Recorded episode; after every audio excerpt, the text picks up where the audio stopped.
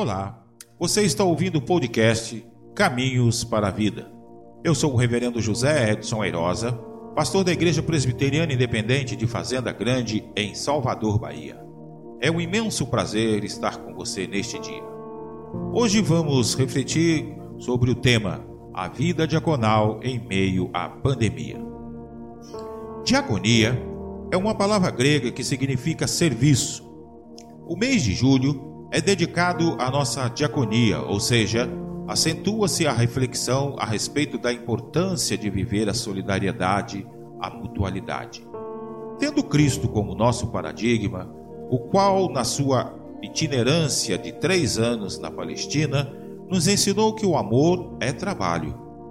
Nos evangelhos, encontramos diversos episódios onde Jesus Cristo se apresentou solícito às necessidades das pessoas sobretudo as mais frágeis e carentes.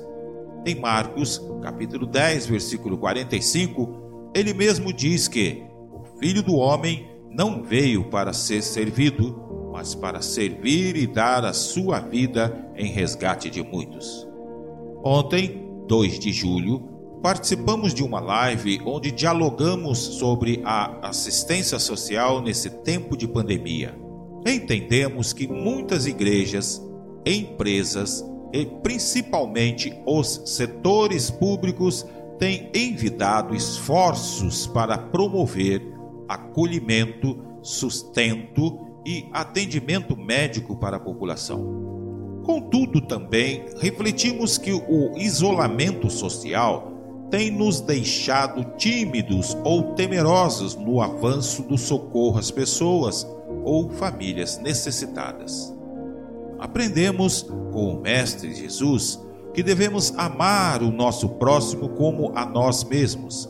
Então, vamos aproveitar esse tempo de pandemia para oferecer o que temos e podemos àquelas pessoas que estão próximas de nós e, ao mesmo tempo, distantes pelo isolamento social obrigatório.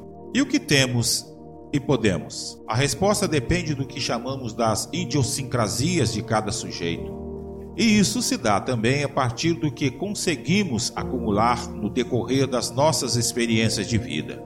Acredito que para viver um estilo de vida diaconal, precisamos alimentar o nosso espírito com os valores de Cristo, quais sejam o amor, a compaixão, a humildade, a liberalidade, compromisso com as pessoas, a entrega.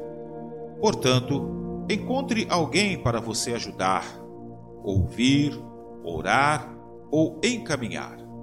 Faça o bem e represente Jesus Cristo neste tempo. Este foi o nosso podcast de hoje. Deus te abençoe. Até a próxima.